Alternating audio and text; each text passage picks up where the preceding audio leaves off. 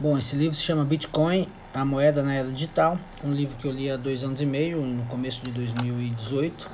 Prometia na época ser um livro é, que a, a, o papel moeda ia acabar, que as transações de câmbio iam acabar é, muito rapidamente, isso não se realizou.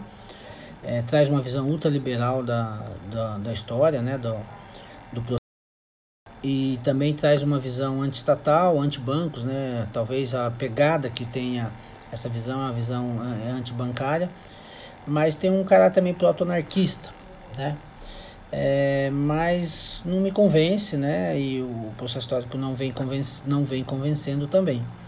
É, espero que alguém tenha coragem de ler esse livro e comprar as ideias.